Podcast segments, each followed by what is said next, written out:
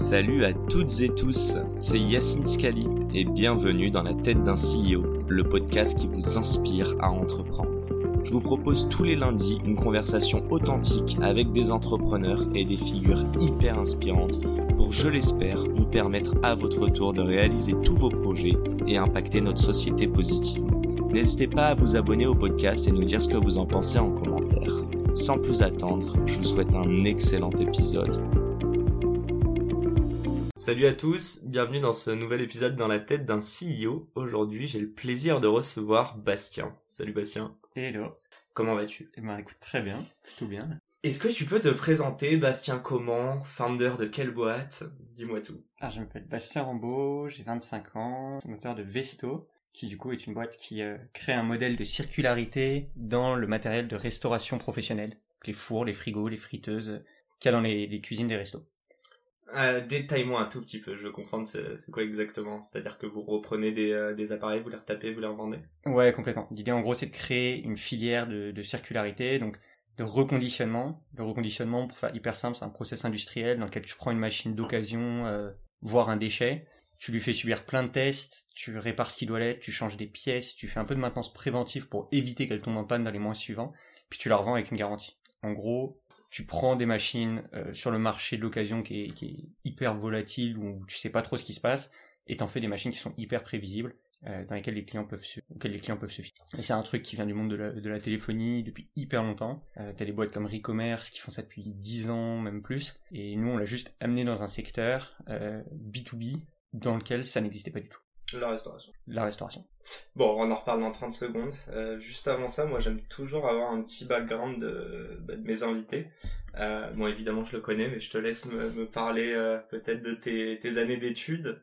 Ouais, alors écoute, moi j'ai grandi au sud de Paris, dans une petite ville très très calme où il se passait pas grand chose. Le sud de Paris, où ça? J'étais à Sèvres, donc sud-ouest. J'ai fait mon lycée là-bas, dans le lycée du coin. Je suis ensuite allé en prépa à Versailles. J'ai fait une prépa, euh, j'ai passé un bac ES, donc une prépa éco, euh, où je me suis franchement éclaté. Puis à la suite de ça, je, suis rentré en école de commerce à côté de Paris. Pas forcément ma tasse de thé. Euh, j'ai- J'aimais bien, mais juste, j'étais pas fait pour les métiers auxquels on nous préparait. Je suis parti faire une césure, donc on part faire des stages. Euh, je fais un stage dans une start-up dans la bouffe. Je savais que j'avais une passion énorme pour la bouffe. C'était quoi la, la Et du coup, je suis chez Mon Banquet, qui était une, une marketplace qui mettait en relation des artisans, principalement des boulangers, euh, avec des entreprises qui avaient des besoins pour faire du traiteur événementiel. Donc on organisait des événements, je me suis retrouvé un peu genre euh, à la fois à faire du sales, mais à la fois à faire un peu chef de projet événementiel dans, dans des cas. Je trouve ça très marrant. C'était c'était quoi ton poste là-bas? J'étais euh, bizdev. Classique. Donc, euh, classique, classique stagiaire école de commerce. Il fallait créer des nouvelles lignes de, de- des nouvelles lignes d'activité. Donc en gros, j'allais chercher des salles principalement, euh, des salles événementielles, et je leur disais euh, quand t'organises une, une soirée, euh, recommande mon banquet et fais, fais-nous de la part d'affaires. Donc ça, c'était assez drôle.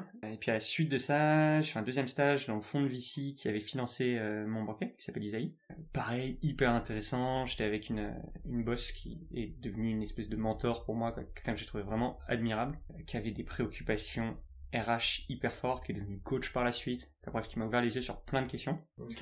Mais malgré ça, euh, j'étais pas à ma place, et je le sentais.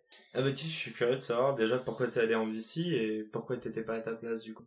Je suis allé en VC euh, parce que je voulais tourner autour de l'entrepreneuriat, je savais que j'avais probablement envie de monter une boîte, et je me disais c'est la meilleure manière de voir euh, 100 business plans en 6 mois.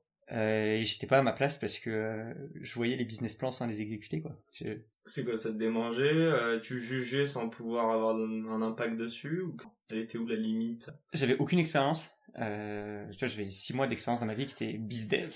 Et je me retrouvais à donner des oui ou des non à des boîtes qui venaient et pour qui c'était hyper crucial. Et du coup, je voyais des gens qui me demandaient mon avis sur des sujets auxquels je connaissais rien. Je donnais mon avis, mais en toute humilité, tu vois, en disant je- peut-être que c'est ça. Et ils me disaient ah ok génial. J'ai l'impression qu'ils accordaient énormément d'importance à mon avis. Et je me disais soit c'est des faux culs, soit ils sont cons. Voilà, tu vois, il y a un truc qui fonctionne pas à ce moment-là. Je me sentais pas du tout légitime. Et je me disais, je, je vois pas comment je peux gagner en légitimité si je continue à toujours donner mon avis. À un moment donné, il faut que je me, faut que je me forme. Et puis en plus, j'avais cette passion pour la bouffe, envie de bosser de mes mains, et, euh, et je comprenais pas forcément le sens d'une journée passée derrière un ordi. Et du coup, je suis parti faire de la cuisine. Je suis rentré comme commis. Je suis rentré. Attends, en- là, il y a, y, a, y a un petit jump. On parle de Isaïe. T'as pas trop aimé le VC, ou du moins tu t'es pas senti à ta place. À, je suis allé en cuisine. Je pense, enfin, tu peux nous expliquer un petit peu ce qui s'est passé. T'es retourné aux études à ce moment-là, ou t'as décidé de- Ouais, je suis là en école de cuisine. Euh, J'avais la possibilité de prendre une deuxième année de pause dans mon, dans mon école de commerce. Ok. Je me suis dit, bah, si, si je la prends pas maintenant pour réfléchir, je vais me retrouver euh, à 35 ans à faire un burn-out et à vriller, tu vois. Je me suis dit, bah, plus tu vrilles tôt, moins tu vrilles fort. Donc autant vriller maintenant et puis on verra bien ce que ça donne. Euh, j'ai cette passion pour la bouffe, je me suis dit, bah, go, je vais aller voir ce que c'est qu'être cuisinier. Et donc, école de cuisine, alternance dans un resto. Je me suis dit, quitte à voir le truc, faut le voir à fond. Donc je suis allé dans un resto étoilé où je me suis défoncé. C'est quel reste Euh, J'étais dans un des restos de Pierre Gagnère qui s'appelle le Gaïa. Ok. Un resto qui a une étoile, qui, qui bosse super bien. Franchement, c'était une cuisine géniale avec des gens passionnés, mais euh, un sacré rythme. Tu faisais quoi toi là-bas? Et j'étais commis. Euh, Ok. Je, faisais, je rangeais, je faisais les légumes. euh, Ouais. et petit à petit, je suis monté en autonomie. À la fin, je faisais les entrées froides. Ok. Mais c'était c'était hyper stylé. Ah, je sens la J'ai ouvert une litre qui est partie en salle. Je me suis dit, ça y est, je suis arrivé à un poste. euh, Ça. Ouais, ouais, tu peux dire que t'as fait des salades en, en étoilé quand même. C'est pas donné à tout le monde. J'ai lavé des salades pour les nettoyer. C'était beaucoup plus propre qu'ailleurs.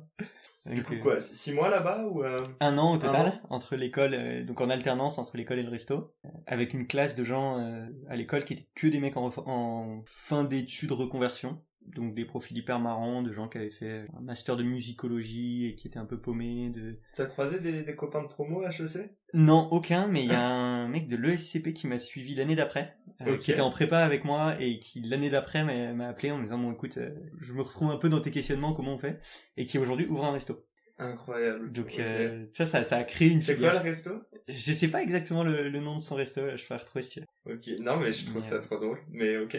Et, Donc euh, du coup un an, euh, un an dans la restauration pure. Là on enlève côté business ou autre. ouais. Ok. Toujours, euh, D'a- D'ailleurs t'es rentré comment chez chez Ferrandi? Enfin comment ça se passe pour Donc c'est un CAP cuisine, c'est ça? Ouais, exactement. Comment tu enfin, je arrives trouve avec ton CV, tu postules, on te pose trois questions et Ouais. euh, c'est des questions comme ouais, ça n'a rien à foutre des études que j'avais fait avant.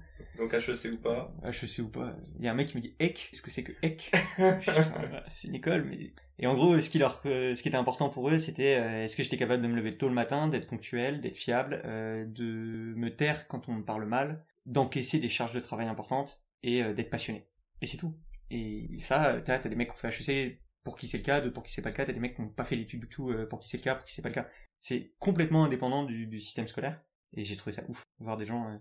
Euh, du coup, on était en parallèle avec des, des, des vrais CAP, des gens qui ont 14 ans, Mhm. et t'en voyais qui étaient tellement passionnés que ça arrivait le matin à l'école, il était 6h30, euh, nous on partait, il était 18h30, je les voyais, ils étaient toujours dans leur salle de classe, Ok. et j'avais jamais vu des gens aussi passionnés par quelque chose. Enfin, ok. Par curiosité, qu'est-ce que t'as appris le CAP euh, au-delà du texte que t'as pas appris à HEC Bah, je dirais beaucoup de trucs sur le, le sens de la valeur travail, euh, pas mal de management hyper opérationnel. Ça, c'est pas du tout intellectualisé le management en cuisine. C'est vachement ressenti. Euh, Mhm. C'est un mode de communication qui est très très différent de celui que moi je connaissais. Dans lequel, euh, tu vois, je trouve dans, dans l'écosystème startup, euh, tout est beau, on se sourit et tout. Par contre, on s'envoie souvent des grands pics dans le dos. En cuisine, c'est l'inverse. Ouais, ah, ok. Tu, tu peux jeter un truc dans la gueule d'un mec, mais en fait, tu l'adores. Et tu trouves ça comment? Toi, à titre perso Faut trouver un juste milieu. Non, mais c'est connu. Enfin, bon, moi, je parlerai pas de ma, ma pauvre expérience en cuisine, mais je sais que c'est un truc assez connu de, euh, ouais, d'avoir un management, euh, surtout en termes hiérarchiques, par la force, par la peur. tu vois. Et euh, bon, j'ai regardé pas mal de reportages aussi sur le sujet. On va pas s'étendre sur le sujet, mais toi, à titre perso, tes premiers jours, tu les as vécus comment là-bas? Ah, mon grosse baffe premier dans la jour, c'était un enfer. Mon premier mois et demi, c'était un enfer. T'as douté? j'ai énormément douté, j'ai énormément souffert physiquement. En fait, j'avais jamais eu un rythme comme ça. On commençait le matin, il était, euh, je sais pas, 7h30, ouais, 7h, 7h30, on terminait, il était entre minuit et 1h du matin. Et puis, la journée, t'es debout, tu portes des charges, il fait super chaud. Moi, j'ai commencé au mois de fin août, début septembre, qui faisait genre 40 en cuisine. Moi, je supporte pas la chaleur, donc je suais toute l'eau de mon corps. Euh, et je me suis dit, merde, tu vois, j'ai choisi de pas faire du MNA, c'est pas pour faire les mêmes horaires, mais en étant payé 10 Ouais. fois moins et en me faisant fouetter. Ouais, avec un beau mal de dos après. Exactement. Donc je disais, bah, je sais pas trop ce que je fais là. Euh, et puis après, petit à petit, je me suis rendu compte qu'il y avait une vraie passion derrière, euh, une considération énorme. Tu vois, j'ai vu des trucs cons, mais le chef, peut-être ton ordi qui est en train d'exploser. Ouais, ouais, il va- c'est la fusée qui décolle. T'inquiète, faisons abstraction. T'as des trucs vraiment cool que j'ai vu, quoi. Le, le chef qui faisait euh, des, des petites euh, formations sur comment gérer son budget à ses, ses apprentis, tu vois, des mecs qui avaient 19 ans, qui avaient leur premier salaire, et il leur disait, bah, un PEL, ça marche comme ci, comme ça. Et je me disais, moi, c'est des trucs que personne m'a jamais expliqué. Ouais, non, mais Personne m'a dit comment remplir une fiche de paye, tu vois. Et je trouve que la figure du, du boss qui te guide, elle est très hiérarchique, un peu patriarcale. Euh, mais en fait, elle a aussi du bon. Et quand elle est faite avec intelligence, c'est assez ouf. Et c'est bienveillant aussi, c'est ce que tu dis. Quand c'est bienveillant, ce modèle est incroyable. Et par contre, quand c'est malveillant, ce modèle est atroce. Ok. C'est quelque chose que tu reproduirais sans partir, euh, parce que là je sens qu'on va faire un deuxième podcast dessus, mais c'est un truc que tu vas reproduire euh, avec tes employés dans ton entreprise aujourd'hui? Bah, en tout cas, le fait d'avoir une boîte qui s'intéresse à la vie de ses employés et qui n'est pas en mode... euh, Ça, je trouve que dans, dans, dans le délire actuel de dire équilibre vie pro, vie perso, il y a aussi détachement de l'entreprise de ta vie perso. Et du coup, on s'intéresse de moins en moins à toi, à titre personnel. On... Aujourd'hui, ça deviendrait presque intrusif de dire euh, on va faire un dîner avec euh, nos collègues et leurs femmes, tu vois, ou leurs maris. Ouais. Et ça, en cuisine, c'est un truc qui est hyper classique. Moi, je trouve assez cool. Ouais, est-ce qu'il n'y a pas un plus gros esprit, un plus gros esprit d'équipe, pardon? Du coup, Je ouais. sais qu'en start-up on l'a aussi, mais euh, c'est plus commun en cuisine peut-être? en tout cas, c'est hyper fort. Moi, je l'avais pas vécu comme ça avant. Mhm. Euh, là, je trouve que c'est hyper fort. Veux dire, on se serre les coudes dans les moments de vie difficiles, mais du coup, on sait un peu tout de la vie les uns des autres. Tu vois, tu sais quand il y en a un où ça se passe pas très bien à la maison parce que... Il te le fait ressentir. Ouais, voilà, t'as vécu Il te tellement balance une assiette à la gueule et... Exactement. Euh, ok, donc ensuite tu termines. Là, t'as quel âge juste euh, à ce moment-là? Tu termines ton CAP. Ouais, je sais pas comment... Il y a... je, suis très- je suis super nul avec les dates, mais ça devait être il y a 3 ans. Je vais avoir 22 ans, 21, 22 ans. Ok. Euh, je vivais en coloc avec des potes qui faisaient un master d'entrepreneuriat. Et avec un de mes colocs, on se dit, bah, tiens, c'est le bon moment pour lancer une boîte ensemble. Euh, Lui, il était passionné de marketing et euh, il se il retrouvait vachement dans le modèle des DNVBs. Moi, je trouvais ça assez cool, les DNVBs, mais j'étais passionné par la bouffe. Tu peux nous traduire pour nos auditeurs ce qu'est Ouais, une les, les marques verticales euh, digi- digitales, quoi. En gros, c'est des marques monoproduits qui naissent par du marketing sur les réseaux sociaux et qui existent principalement par ça, et puis qui après, petit à petit, s'étendent et peuvent aller dans, le, dans du retail ou des choses comme ça. Euh, mais l'idée, c'est principalement quand même de faire du monoproduit et une image hyper forte sur les réseaux sociaux. Et à ce moment-là, du coup, avec mon coloc, on se dit, bah, tiens, ça a l'air marrant. Euh, lui, il commercialisait des saucissons sur Instagram. c'est quand même un drôle de business, mais ça marchait assez bien. Euh, et, et moi, à l'époque, j'étais quoi, je suis passionné par les légumes, je trouve que c'est vraiment marrant, et par l'agriculture en Île-de-France. Et on se dit, bah, on va faire une marque. Tes saucissons, tu les vends au moment de l'apéro, donc t'as une communauté de gens qui aiment l'apéro. Euh, le bon saucisson, c'est hyper cher. Et en fait, les gens, au lieu d'acheter du bon saucisson, souvent, ils achètent du saucisson hyper bas de gamme, alors que le légume, tu peux faire un truc hyper haut de gamme pour le prix du saucisson bas de gamme. Euh, et du coup, il y a une et le légume surtout euh, aujourd'hui est vu comme chiant. Genre on mange des légumes crus et on s'ennuie un peu. Du coup, c'est pas très quelque chose de masculin et c'est pas très quelque chose qu'on sort avec des bières. On se dit un peu, on va Oh. manger des carottes crues avec du Devant le foot, à la place des chips. Non mais je vois ce que tu veux dire. Tu voulais un truc aussi gourmand, j'imagine. Ouais, je voulais un truc un peu, euh, T'es content de le sortir, marrant, quoi. Ouais. tu vois, un truc un peu gras, un peu fun. euh, Tu le sors avec tes potes, et, bah, comme le houmous peut être aujourd'hui. Ok, ouais. Tu vois, aujourd'hui, tu te retrouves avec des gros matchs de foot, les mecs sortent un houmous. C'était peut-être pas ça il y a 5-6 ans. Mais il les mange avec des chips, quoi. Il les mange avec des chips, très bien, fine, tu vois. Mais, euh, mais nous, on s'est dit, bah, on va faire du, du légume euh, un peu comme ça. Ok. Et on a testé ça, du coup, on a monté un truc qui s'appelle Terre d'apéro, qui est une marque de tartinade d'apéro. Que je vais goûter euh, ce soir ou demain. Merci pour le ton beau présent. Tu Merci pourras beaucoup. goûter notre, notre recette de chou-fleur. Et on a, on a lancé sept recettes. Euh, à l'époque, du coup, on faisait produire ça quand on allait produire nous-mêmes dans un atelier qu'on louait euh, Tours. Donc attends, cuisine? Ouais. Ok, d'accord. Non, non, donc euh, le fait d'être passionné par la cuisine, de même aujourd'hui, bon, on va en parler, mais tu cuisines plus aujourd'hui pour ta boîte. Faut que tu fasses des repas pour tes... Non, non, non, aujourd'hui, c'est plus mon mais c'est quand même un truc qui te passionne. C'est-à-dire que c'est pas juste l'environnement, c'est vraiment mettre la main à la pâte. Ouais, la création de recettes me fait vraiment marrer. Ok. c'est c'est je trouve que c'est assez proche de raconter une histoire tu, vas chercher des produits essayer de les associer essayer de comprendre pourquoi est-ce qu'ils iraient bien ensemble ou pas euh, moi j'a- j'adore l'histoire et t'as un très fort truc autour de l'histoire quoi tu vas te dire ça vient de- du même terroir ça vient du même genre de région tiens dans telle euh, gastronomie les mecs l'associent oui ou non et du coup t'as t'as en tout cas moi la manière dont je créais des recettes c'était vachement en lisant des trucs en me disant ah tiens à telle époque il faisait une recette avec euh, du carotte et moi du cumin vas-y je Ok. donc voilà, on a fait ça, on s'est trop marré. Euh, pendant 4 mois, on a bossé comme des chiens. Mais Donc, euh, euh, attends, donc là tu laisses tomber ton CAP et... je termine euh, mon CAP, je passe mon épreuve de CAP et Mhm. en même temps on monte ça. On a créé les recettes juste avant l'épreuve et euh, une semaine après l'épreuve, on part euh, tous les deux à Tours là, et on va, on va produire nos recettes. On revient avec euh, 5000 bocaux dans le camion, on les met dans notre cave On se dit, bon, bah maintenant, faut les vendre parce qu'on n'a pas d'argent pour les payer. Et, Mettre la charrue avant les bœufs. voilà, on avait acheté ça à crédit. on se rend compte qu'on est super con parce qu'on a vraiment pas d'argent pour les payer. Donc on commence à un peu paniquer, à essayer de les vendre, on en vend, ça commence à, à prendre. Comment tu C'était surtout mon associé, franchement très très bon à Ouais, faire ça. ok. full marketing sur, sur les réseaux. euh. Ouais, et ce qui marchait bien, c'était le B2B en fait. On avait créé une Ah, marque assez forte euh, sur les réseaux, et du coup les épiceries étaient contentes de nous distribuer. Ok. Voilà, on trouve des épiceries, on leur, on leur vend nos produits. Et puis là, mon associé m'annonce qu'en fait, lui, euh, il s'y retrouve pas, entre autres parce qu'il se retrouvait à faire pas mal de tâches opérationnelles, d'expédier des colis, de... je sais pas du tout. Et puis puisqu'il avait besoin d'un salaire à très court terme, et qu'on pouvait pas se les verser. Donc on se retrouve avec toujours les dettes, le stock, plus d'associés, et que, bah, il y a- Hum, euh, cul, quoi. Ouais, mais c'était mon coloc, tu vois. Parfois c'était mon associé, parfois c'était mon coloc. Ok. Donc euh, on en discutait quand même pas mal, on se dit qu'il fallait faire quelque chose. Et, euh, et là on a eu énormément de chance, on a rencontré euh, un, un de nos... qui aurait pu devenir un client et qui en fait est devenu notre associé et qui a, qui a racheté euh, ses potes pour la développer. Euh, et du coup moi je suis resté un tout petit peu associé avec lui, donc aujourd'hui c'est mon associé. Quelqu'un qui a adhéré à notre vision et qui s'est dit les gars il faut la pousser encore un cran plus loin.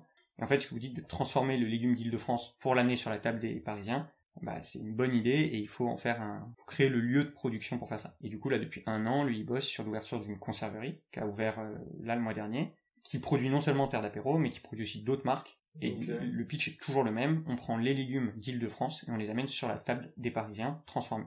En se disant un truc tout con, mais par exemple, la tomate, il y en a plein au mois d'août. Bah, au mois d'août, il n'y a pas de Parisiens. Donc on fait du ketchup, on leur vend au mois de décembre. Donc c'est hyper simple, ça semble super logique, mais en fait il y avait plus d'unités de transformation euh, en Ile-de-France. Il y avait des grosses unités près de Nantes, et donc tu avais des camions entiers de légumes qui partaient de Paris, qui allaient à Nantes. Enfin c'est pire que ça. Ils partaient par exemple des Yvelines, ils allaient à Rungis. De Rungis, ils partaient à Nantes. De Nantes, ils revenaient à Rungis, et de Rungis, ils retournaient à Paris. Nous on Avec le produit transformé, tu veux dire ou... Ouais, avec le produit Ouais, transformé. Ok, d'accord. Ouais, tu t'es dit autant, autant tout faire sur place. Autant tout faire en direct et faire du circuit. Donc toi, ils te rachètent la boîte. On est, on est en décembre de euh, d'après euh, avoir déposé, euh, enfin d'avoir obtenu ton CAP. On est en septembre. Ça, ça fait 4 mois. euh, Ok. Ça a été un peu une étoile tu, filante. tu hein, reprends l'école du coup à ce moment-là ou? J'ai repris l'école en même temps, ouais. Ouais.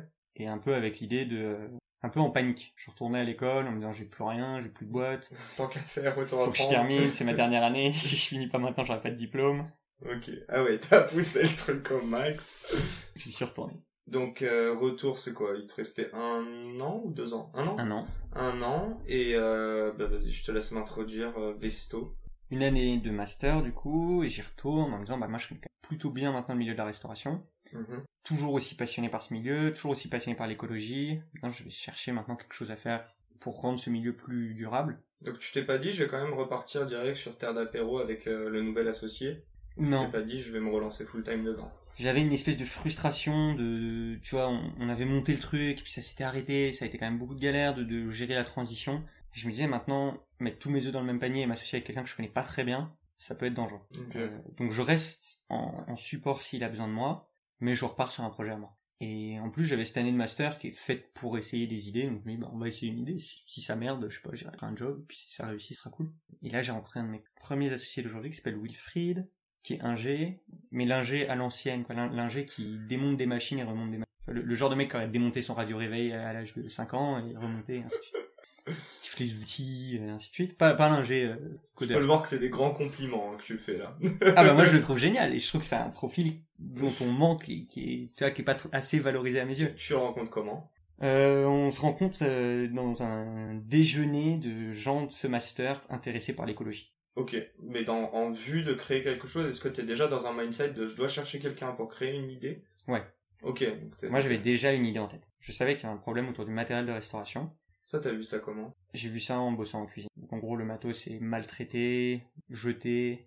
Personne n'est content de- du matériel qu'il a. Ok. Donc ils disent toujours genre le neuf est trop cher mais c'est de la super qualité, l'occasion c'est pas fiable, t'as un truc qui fonctionne pas. Et en même temps, à l'époque où j'étais en VC, j'étais avec le frère du fondateur de Back Market. On avait refait son business model. genre Bah, J'allais te parler de back market. Bah tiens, parlons-en 30 secondes, mais euh, tu t'en es inspiré ou sachant que très belle boîte, hein, mais sont aussi décriés parfois sur euh, justement le l'économie circulaire, quoi. Ouais, alors ce qu'ils font très très bien, c'est d'avoir fait connaître le modèle du reconditionnement. Ouais. Je parlais tout à l'heure, tu vois, ce modèle quasi industriel qui considère que le déchet est une, une matière première et du coup qui industrialisent la vente de l'occasion, donc la vente de la seconde main. Et ça, je trouve que c'est génial. Après, évidemment, il y a, il y a plein de problématiques, entre autres le fait que eux, leurs produits euh, ne sont plus reconditionnés en France, la majorité. Mais surtout, eux ne reconditionnent rien. hein. On est d'accord qu'ils externalisent tout de A à Z. C'est le marketplace. Ouais, c'est ça. Très bonne campagne publicitaire, faut le dire. Super Très marketing. bon slogan. euh, y a Mais du coup, ouais, revenons, euh, revenons à Vesto.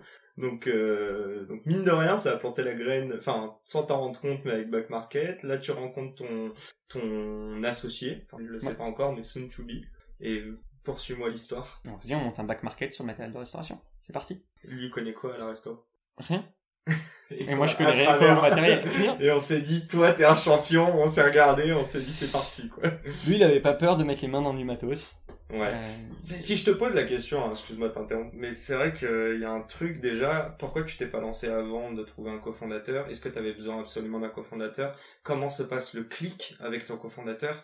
Euh, C'est pas non plus un mariage, tu peux pas dire qu'il y a eu un coup de foudre. Quoi. Non, non, non, pas du tout. Euh, moi, je sortais d'une-. Alors déjà, je m'étais rendu compte dans l'aventure d'avant, à deux, et être seul, c'est super. Et quand t'es cofondateur, quand t'es fondateur, tu dors pas beaucoup la nuit, euh, tu ramènes tes doutes chez toi le soir, et tu peux pas en sortir. Donc je me dis, je monte pas une boîte tout seul. Donc un côté moral un peu. Ouais. Ok. Je pense que j'ai j'ai pas la force mentale pour monter une boîte seule. Il y a des mecs qui l'ont, et franchement, je les admire énormément. Moi, je l'ai pas. Seul, non. À deux, non. Donc je me dis, il faut qu'on soit au moins trois. Pourquoi pas deux Euh, Parce que je sortais d'une aventure à deux, C'est quoi, tu sens que vous avez facile. pas été l'un l'un comme l'autre assez challengé par un regard extérieur ou?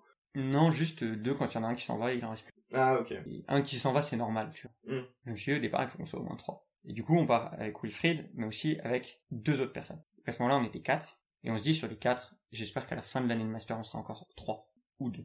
Et de fait, il y en a deux sur ces quatre-là qui sont partis, suivent d'autres voies. Et au cours de cette année de master, on a été rejoint par une troisième associée. C'est un autre master d'entrepreneuriat à côté, qu'on a rencontré par ce biais-là, et qui, elle, est une ingé, une ingé dev, pour le coup, euh, technologie. Et du coup, là, on avait notre équipe avec une CTO qui connaît bien la tech, un, alors on l'appelle CEO, mais en fait, c'est un CTO, mais sur une autre forme de technique. Mhm. Vois, Quelqu'un de techno, quelqu'un de technique, et moi qui gérais la partie sales. Et on avait une équipe qui était hyper cohérente, on s'est bien retrouvés, le marché, il est là. Il est pas immense, mais il est quand même assez grand. Il y avait de la demande. Bref, il restait plus qu'à trouver comment on fait pour vendre des machines. On a fait plein de conneries. On s'est dit, on va faire comme back market, full marketplace. Sauf que pour faire une marketplace, t'as besoin que les gens, t'as besoin que tes, tes vendeurs connaissent bien la tech. Soient capables de mettre en ligne des machines. Ce qui n'est pas du tout le cas sur notre business. Donc On parle des restaurateurs, non? Non, on parle des reconditionneurs. Ah oui, ok. Oui, même les, ouais, non, les restaurateurs pour mettre en vente quelque chose à la casse. Ou c'est comme ça que ça se passait Ouais, aussi mais c'est hyper facile ça. Ok. Parce que ça, en fait, t'as besoin d'assez peu d'infos sur la machine. Par contre, pour la mettre en vente dans l'autre sens, t'as besoin de beaucoup d'infos. Et t'as besoin de beaucoup de stock. Tu vois, le marketplace, c'est toujours la même question. Si tu vas chercher des vendeurs ou des acheteurs, parce que t'as ta question de largeur de stock. Et donc nous, on a besoin de connaître, parfois on a des, des clients qui nous appellent et ils cherchent une machine spécifique d'un modèle d'une année, tu vois. Hmm. Franchement, il faudrait avoir 100 000 machines en stock pour l'avoir. Donc on se disait, bah c'est pas grave, on va avoir 100 machines en stock chez 1000 vendeurs, ça fera 100 000. Et les mecs mettaient pas du tout 100 machines en stock, c'était 5, et puis ils regardaient. Plus on avait des marges faibles, et des gars qui étaient pas forcément hyper Comment- au taquet sur le Comment tu faisais ta marge Enfin, comment ça se passe? C'est-à-dire que d'abord tu reçois la machine, tu la retapes et après tu la, tu la, tu l'envoies au retapeur. Au Du coup, à l'époque, on était en marketplace, Ok. comme back market. T'as des mecs qui retapent des machines dans leur garage, nous on vend cette machine à quelqu'un, et une fois qu'elle part, on prend un cut dessus. Et tu suggères un prix ou c'est à eux et en fonction de C'est ça eux qui fixent le prix. Donc toi t'es toujours avec une marge fixe. euh, Marge fixe. Ok. Elle était de combien? On prenait 15. Ok. Et ce qu'on voyait, c'était que on avait des machines qui étaient mal pricées, des machines qui étaient mal reconditionnées, pas assez de stock et pas de dispo opérationnel. Parce qu'en fait, nos machines, tu les mets pas à la poste. Tu les mets, soit tu dois les faire partir sur une palette dans un transporteur, pas avec un Mhm. transporteur, soit tu les amènes chez ton client. Mais dans tous les cas, genre une livraison, c'est long. En fait, nos mecs, ils géraient pas du tout leur livraison. Donc tu mets ces quatre trucs ensemble, c'est bon. Il y a un petit problème, quoi. Et on a décidé d'internaliser le Et, et il y avait... excuse-moi, il y avait un problème sur le contrôle de qualité ou pas? Ou à ce niveau-là ça allait Enfin, comment t'avais confiance en... dans la, la main d'œuvre qui allait reconditionner? On testait un peu, euh, mais on s'est rendu compte qu'on avait quand même des gros problèmes de qualité. Donc on a viré, je sais pas, peut-être la moitié des reconditionneurs qu'on a onboardés. Ok. Ce qui est un... Après, on a parlé avec les mecs de Back Market qui nous disaient genre, ouais, la moitié, c'est déjà bien, vous avez des plutôt bons vendeurs. Et c'est dur à faire. Est-ce que c'est pas dur aussi, euh, excuse-moi, je fais le parallèle avec Back Market, mais sur euh, un restaurateur va pas racheter la machine tous les ans, quoi. Enfin, j'imagine, hein. Versus nous où on fait, enfin back market fera de même aussi. Enfin moi je changerai pas d'iPhone tous les ans, mais tu vois ce que je veux dire, les, les achats sont plus fréquents déjà. En fait, pas trop, parce que dans une cuisine, t'as une grosse dizaine de machines. Une machine, tu vas la changer euh, tous les 8-10 ans. Donc en fait, tu changes de machine. Tu changes une machine par an. Tous les, ouais, ou tous les deux ans. Ok, d'accord. Et c'est à peu près la même chose que tu vois. Tu vas changer, euh, tu vas changer ton, ton iPhone tous les 3 ans, euh, ton ordi tous les 3 ans, et c'est à peu près le même rythme, tu vois. Ok. Donc non, ça, ça allait. On avait des paniers moyens qui étaient plutôt meilleurs que ceux de back market. Le, re- le reste, ça allait à peu près, mais on avait ce problème de, de supply. Quoi. On n'avait pas assez de, pas assez d'offres et pas avec des prix. Donc là, euh, semi pivot. Ouais. Ouais, quand même, si tu changes de business model. euh, Alors on a gardé une partie du business model en marketplace en gardant nos vendeurs euh, les meilleurs et les plus spécialisés. Et nous, on s'est dit, on ouvre un atelier et on spécialise notre atelier sur le mass market. En gros, on va faire les 80, quoi, les, les, Parce qu'ils sont pas couverts par tes experts. Tu Exactement. Et du coup, nos experts, ils vont vendre peu de machines avec des marges énormes. Et nous, on va vendre les machines qui se vendent beaucoup, on va faire le volume. Et du coup, on va avoir des grosses économies d'échelle, on va industrialiser ça. Et on va monter cette filière industrielle. Parce qu'il y avait ça aussi, le truc qui nous intéressait à la base, c'était de monter une filière industrielle pour vraiment changer les choses dans l'industrie, dans, dans le secteur. Et là, on bossait avec des artisans et on se disait, est-ce que quand on met 1000 artisans ensemble, ça devient une industrie? C'est pas sûr. Euh, c'est quoi les, c'est quoi les, les top ventes? Je suis curieux de savoir, c'est quoi les, les, les, produits dont les restaurateurs raffolent. Euh, alors, il y a une marque de four, une marque allemande qui s'appelle Rational, Ok. avec deux modèles, le 6 niveaux et le 10 niveaux. Ça, ça se vend comme des petits pains. Ça vaut combien, vois Neuf ou reconditionné? Bah, Qu'on se rende compte, les deux. Alors si on prend le, le 6 niveaux par exemple, euh, donc le dernier modèle neuf euh, qui s'appelle le... Le XP368. Ah, euh, j'ai la ref exacte, c'est le iPro, euh, je sais plus quoi. Euh, il vaut euh, dans les 9000. Nous, on vend le modèle juste d'avant, donc le, le Combi Master euh, 6.0, non, 6.10. Euh, on vend 2300 à peu près. Et en 10 niveaux, l'écart est un peu moins élevé. Nous, on doit être à 3000 quelque chose par rapport à 9, 10 000 quelque chose sur les 9. Il y a un objectif d'être tout le temps en tiers environ? Non, on essaie d'être à la moitié. Voilà, vous êtes moins quand même. Ouais. Mais parce que c'est le best seller. Ok, that's why. C'est notre produit d'appel. Ok. Euh, mais ouais, ça, ça se vend de ouf. Et après, qu'est-ce qu'il y a qui se vend très très bien? Euh, En fait, t'as des marques hyper fortes. Une par secteur. T'as les, les machines à glaçons, c'est une marque japonaise qui s'appelle Oshizaki. Si t'as du Oshizaki, ça se vend. Solide, ok. Ça, c'est la balle. En fait, tu peux monter ton resto de pièces là demain, ou du moins créer ta cuisine de A à Z. Ah, mais complètement. J'ai de quoi faire 10 cuisines. Et juste en reparler un petit peu, euh, j'ai l'impression qu'on n'a pas fait le parallèle avec le Covid. J'ai l'impression que le momentum a été plus ou moins, entre guillemets, bon, malheureusement pour les restaurateurs moins bons, mais pourtant, en tout cas, il a été bon. Euh, non. non. En vrai, euh, on, on, on- c'est vrai qu'on en a pas parlé, mais on était en train de monter Vesto et on s'était dit si on arrive à, à trouver des clients, bah, on arrivera à créer notre boîte. Et on avait euh, 10 clients dans le pipe Ça, c'était avant le début du Covid. hein. juste avant le début du Covid. Confinement, sur les 10, il y en a zéro qui ont ouvert aujourd'hui. Donc c'était des ouvertures. Donc en plus pour nous, trop bien, parce qu'une ouverture, tu mets 10 machines d'un coup, tu fais un, un gros panier, t'es 100K, trop content. Ok, ouais. Enfin, c'est un peu moins de 140, c'est plutôt 15K. non, non, mais en, euh, mais oui, ok. Mais euh, on était grave contents. On se disait, si on, si on a 10 comme ça, donc euh, on, se voyait déjà tout fou. Tu vois, on se boîte est ouf. Et en fait, sur les 10, il y en a zéro qui ont ouvert. Il y en a un qui va ouvrir et il ouvrira probablement en octobre de cette année, en octobre 2021. Il va ouvrir en juin 2020. En fait, bah, tout s'arrête. Tout s'arrête. Nous, on se retrouve euh, un peu à se demander ce qu'on va faire. Et on en a profité, on a vachement étudié le modèle. Avec Wilfried, on a écrit un, un gros mémoire sur le reconditionnement, euh, qui a un peu vocation à être publié. Dans le cadre d'HEC ou même pas? Ouais, dans le cadre d'HEC, mais après, on s'est un peu chauffé à côté. euh. Ah, ok, vous êtes éclatés en fait. Ouais, on, on a ce côté un peu un télo tous les deux de, de pousser les trucs à fond, et là on s'est dit, bah on va aller voir tous les gens qui font du reconditionnement en France. Euh, Et à l'époque, on pensait les avoir tous vus, et depuis, on en a rencontré genre encore trois fois plus. Mais on a vu des mecs qui reconditionnent, bah, évidemment, plein de téléphones, euh, des, de, de l'électroménager de particuliers, euh, des distributeurs de billets de banque, des, euh, des machines à café, euh, tu sais, les trucs Selecta là, qu'il y a à la gare. Ouais, ok. Enfin, bref, on a vu des gens qui reconditionnent tout n'importe quoi, et on est, on est allé un peu chercher euh, les, les patterns du business model. tu Et est-ce qu'à ce moment-là, tu t'es rendu compte qu'il y avait des use cases répétables, mais dans d'autres domaines? En gros, est-ce que ouvrir autre que... On peut parler des machines Selecta, on peut parler toujours de restauration, tu vois, mais... Ah ben on s'est clairement dit, en fait, c'est un modèle industriel qui est hyper sain, dans lequel ce que tu vends d'une certaine manière, c'est de la réparation, mais tu vends de la réparation en atelier. Et en, fait, ce qu'on a compris avec le temps, c'est que le, business model de la réparation, c'est un business d'urgence. Donc tu vends tu vends à quelqu'un de lui sauver la vie. Quand t'as, bon, euh, ton, ton lave-linge qui tombe en panne et que t'as une famille de quatre enfants et que tu vois, Je te voyais le Bon. chercher, mais il est, Ouais. il est dans la salle de bain. ou, ou quand t'as ton, ton Mac qui tombe en panne et qu'il te faut un Mac, euh, tu le répares tout de suite. Ça devrait arriver. T'es prêt à payer hyper cher. Et le reconditionnement, c'est de la réparation sans urgence. T'es à l'atelier, t'es tranquille, t'as tes 10 machines à faire dans la semaine, mais t'as le temps, et du coup, ça te permet d'optimiser tes coûts. Et il y a juste un truc, tu me parles de coûts, et juste avant, je faisais le parallèle avec le Covid, où j'allais te poser la question, en fait, est-ce qu'il n'y a pas plein de restaurateurs qui ont dû mettre la clé sous la porte, et euh, je sais pas s'il y a un Le Bon Coin pour les restaurateurs, mais du coup, est-ce que tu t'es pas mis sur ce créneau-là? Et justement, ça tend à ma deuxième question, qui est plus importante pour moi, comment tu gères du stock? Est-ce que tu peux être capable aujourd'hui de te dire, ok, il y a une aubaine, je vais récupérer plein de, euh, de machines euh, pour trois fois rien, mais euh, bah voilà, j'ai pas encore créé mon atelier, ou les artisans sont pas dispo à l'instant T, qu'est-ce que t'en fais de ces machines? Ou est-ce que tu n'y vas pas parce que t'as déjà calculé ton break-even Alors, première question. Euh, Trop de questions là 2020, c'est l'année avec le moins de faillites en restauration sur genre les 10 dernières années. Ah ok. En fait, Parce qu'il y a beaucoup d'aide ou... il y a eu plein d'aides, Ok. et c'est un espèce d'énorme mythe, comme quoi, bah, il y a plein de restaurateurs qui ont fait faillite, vous avez dû faire fortune. Non. Il y a personne qui a... Tu qui a- dit fortune, on serait pas là. non, mais en gros, les restos étaient fermés et du coup, bah, ils ont pas fait faillite.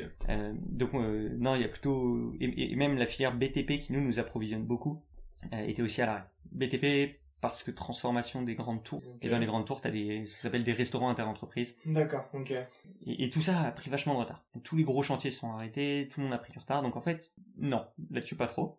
Ensuite, comment on gère du stock? Euh, On gère du stock en sachant à peu près ce qu'on va vendre grâce à notre historique de marketplace. Du coup, maintenant, aujourd'hui, ça fait un an qu'on commercialise du matériel qu'on, qui a été reconditionné par d'autres personnes. Et donc, on voit assez bien ce qui se vend. Donc aujourd'hui, typiquement, on sait que si on trouve des fours rationnels, on les prend. Parce que ça partira dans le mois ou...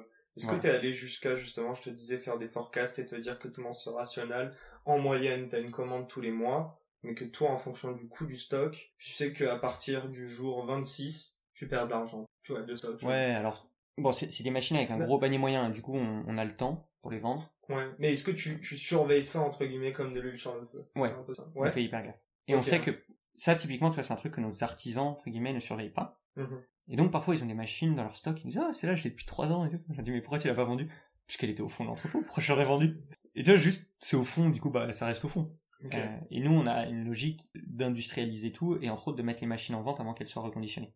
Elles rentrent, on fait une première phase de diagnostic, et là, on sait si elle sera reconditionnable ou pas, et on la met en vente tout de suite. Et du coup, ça fait qu'un reconditionnement, ça va mettre quasiment un mois. Commander les pièces, de changer, de faire tout. En fait, t'as déjà un mois pour la vendre, avant même qu'elle rentre en stock. Ok.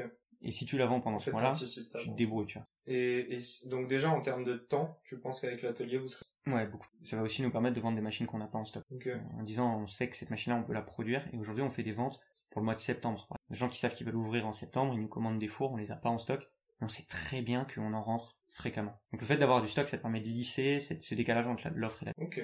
C'est quoi les marques maintenant sur les nouveaux Si tu veux en parler. C'est en train de se... Ok.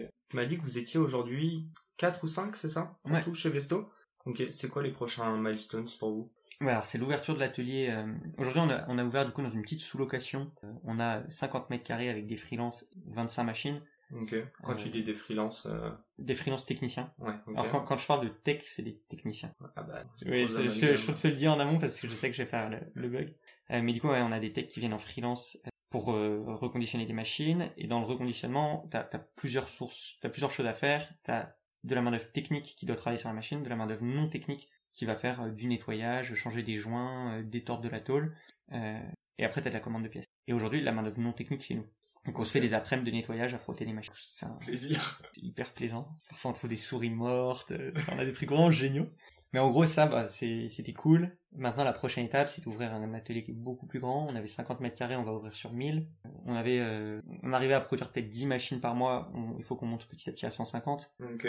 Et on avait des freelances un peu partout. Il faut qu'on internalise ça. Donc là on est en train de recruter notre premier technicien.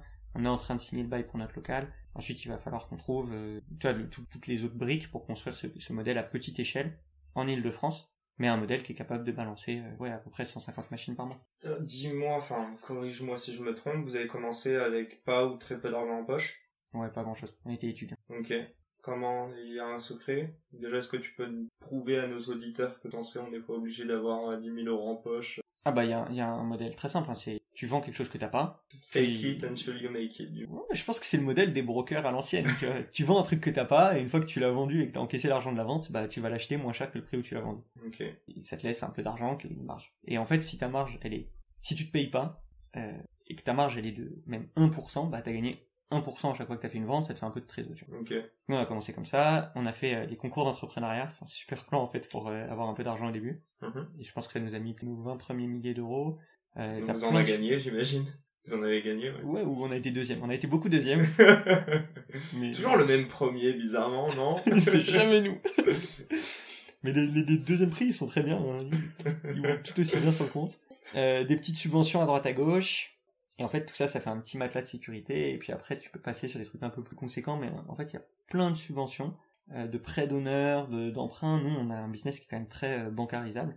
Euh, et puis un peu d'in- d'invest qui vont nous aider. Quoi. Tu vois, tout ça mis ensemble, ça, ça fait le petit matelas de départ. Et c'est pas des grosses sommes Mhm. pour se lancer comme ça. on, on- en parlait avant, mais tu m'as dit un truc drôle. Tu m'as dit, en gros, Vesto, c'est même pas une start-up pour toi. Et c'est pas vraiment de la tech. Pour toi, t'es dans une industrie, tu peux aller voir des banques. Et du coup, ma, question un peu plus profonde, mais euh, tu vas pas aller faire la course au lever de fonds avec tous les autres du coup? Hmm, probablement pas. Alors, je, faut, faut jamais dire jamais, hein, mais euh, bah déjà, euh, un, un jour, je, suis allé à une conférence du fondateur de Insect Ouais? euh, et qui disait les mecs, il faut avoir les financements de l'industrie dans laquelle vous êtes. Genre lui, il se définit comme une boîte industrielle et il dit bah les cités qui comprennent pas parce que c'est des cycles hyper longs. Et du coup, nous clairement, si on fait une boîte industrielle, il faut aller chercher des financements industriels. Si c'est pour financer un atelier, l'argent VC, c'est l'argent qui est fait pour financer des produits hyper risqués, hyper scalables. Un atelier, c'est pas très risqué, pas très scalable. Ouais. Donc, ce que tu disais, c'est que t'as des actifs tangibles en plus. t'as des actifs tangibles, t'as un cycle qui est quand même beaucoup plus long. On va pas faire des, des, des euh, croissances à 8 chiffres. Donc, euh, On parle pas d'unicorn là. non, on parle d'un... d'un- Peut-être dans quelques années, mais c'est pas l'objectif en tout cas. Non, l'objectif c'est plutôt quelque chose de résilient, de stable, qui peut devenir rentable très vite. Et tu vois, c'est vraiment plutôt cette idée de petite industrie. Et avec ça, tu peux créer des super belles boîtes. Mhm. Mais je pense que moi j'ai été marqué par tu vois, les, le- les modèles allemands dans lesquels tu as des PME industrielles qui sont magnifiques, qui sont des boîtes vraiment hyper stylées parce que hyper résilientes. Et je trouve ça euh, au moins aussi attirant et j'aimerais au moins autant associer mon nom à une histoire entrepreneuriale comme ça que euh, licorne tech euh, vendu au bout de 5 ans. Ok. Euh, dernière petite question, en plus on arrive bientôt à notre terme. Euh, on parle beaucoup d'impact. Bon, on n'a pas trop besoin d'en parler sur l'économie circulaire. Est-ce qu'il y a d'autres manières dont toi tu l'as tu l'as intégré dans, dans ton entreprise, ta vision, ton management? Ouais, après, je pense que nous, on est, euh, on, on pense tout le temps à notre impact. Euh, C'est un peu notre obsession et c'est pas, un- tu vois, on n'a pas créé une boîte à impact. On est des gens qui avons ça en nous et je pense que c'est aussi pour ça qu'on a créé cette boîte. Et il y a un truc qui nous a tente pas mal, c'est de créer un modèle de société dans lequel, euh, un modèle d'entreprise euh, dans lequel t'as des gens qui ressemblent un peu à notre société et qui communiquent entre eux et qui se parlent et qui sont pas chacun à leur étage. Concrètement, tu vois, nous, on, on met les bureaux dans l'atelier. Donc on va avoir des devs, qui vont être euh, Avec des ingénieurs, euh, voilà, et qui vont être avec les techs. Et ce sera d'ailleurs l'équipe tech, tu vois. Et on se rend compte, c'est- très drôle parce que t'as des, des techniciens qui sont des geeks euh, aussi forts que des développeurs. Parce qu'ils adorent les machines. Et eux, ça va être euh, l'électromécanique, mais ils sont passionnés par l'électromécanique, comme t'as des mecs qui sont passionnés par le code. Et en fait, je me dis que ces deux profils-là ont beaucoup plus de chances de s'entendre Ouais, que- un, un dev avec un bizdev, tu vois. Et du coup, tu vas te retrouver avec des gens qui ont des niveaux d'études différents, qui ont beaucoup plus à s'apporter. Et ça, nous, c'est vraiment un truc qu'on a envie de faire. Et là-dessus, tu vois, je pense qu'une boîte comme Murphy nous, a, nous, nous inspire énormément. Parce que eux, ils ont cœur, un, modèle. Ah bah. Euh, Si. tiens, je suis là, je suis curieux de savoir. ils- Non, c'est pas Marketplace. Eux Ah, non. internalisent hein, la, la, la retape. Eux, c'est sur des. euh, donc, c'est du B plutôt et c'est des machines à laver. Hein, Complètement. C'est du, du- donc du dépannage et du reconditionnement d'électroménager de particuliers. Oui, ils viennent chez toi aussi, c'est Ils ça peuvent venir chez toi. Ouais, c'est ça. Et c'est une boîte qui a ses techniciens en interne, qui forme ses propres techniciens, qui a créé une école de techniciens. Ok. Et eux, ils ont un modèle mais incroyable où ils revalorisent ce travail manuel de réparation. Ils ont une boîte de ouf, une ambiance incroyable. Euh, si t'avais la possibilité de choisir un board member, vivant, mort, fictif ou réel, qui est-ce que ce serait et pourquoi? Ah, moi, il y a un, mec que je trouve incroyable comme entrepreneur. Et euh, pour moi, le mec qui a inventé l'économie circulaire, c'est l'abbé Pierre. Et je serais mais tellement saucé de lui présenter Vesto et d'avoir ses feedbacks dessus, parce que je pense que lui, il a, il a tout compris. quoi. Il a fait, euh, il a su euh, recruter une main d'œuvre hyper engagée, fidéliser des gens, avoir un impact immense, créer une image de marque qui est colossale. Il a le meilleur sourcing puisqu'il paye jamais pour ses machines. Euh, tu vois, tout est bon. Bon, J'avoue qu'on me l'a jamais sorti. Ah ouais, mais je pense qu'on a oublié à quel point c'était. Je sais pas combien il y a d'employés aujourd'hui chez Emmaüs. Je sais même pas le, chiffre d'affaires d'Emmaüs. Mais je pense que c'est une des boîtes. Euh, c'est une boîte archi résiliente. Il a 70 ans d'existence. Et on va dire que le profit qu'il dégage, ils le réinvestissent dans euh, des, dans de l'impact, dans euh, l'insertion, de l'accompagnement vers l'emploi. Enfin, leur activité de reprendre des meubles, les retaper, les revendre, elle est profitable. Ma dernière question, euh, qui est-ce que tu aimerais entendre à ta place Ce beau fauteuil chez moi? Euh, il y a plein de gens qui pourraient pas la pierre, s'il te plaît. Ce sera compliqué de faire une intro, mais. Euh, dans les dans les entrepreneurs, je trouve vraiment très très cool. Il y a des, gars qui sont en train de travailler autour de la formation des juristes euh, aujourd'hui, qui ont monté une boîte qui s'appelle Anomia, euh, Valentin et Jérôme. Et je trouve que ce qu'ils font est hyper intéressant parce qu'il y a plein de questions autour du modèle d'entrepreneuriat, autour de la levée de fonds, pas de levée, ainsi de suite. Ok, bah j'espère avoir plus, euh, ouais non, j'espère parler de Legal Tech prochainement, donc euh, si c'est avec eux, c'est encore mieux. Bah écoute, un grand merci en tout cas Bastien pour euh, ces 53 minutes and counting. merci à tous de nous avoir écoutés pour pour ceux qui sont restés jusqu'à la fin. et, et à très vite. Encore une fois, merci Bastien. Avec plaisir. Et c'est la fin de cet épisode. Si cet épisode vous a plu, n'hésitez pas à nous soutenir en nous mettant 5 étoiles sur les plateformes, en vous abonnant évidemment et en nous laissant des commentaires. C'est très important et ça fait toujours plaisir. Hâte de vous retrouver la semaine prochaine.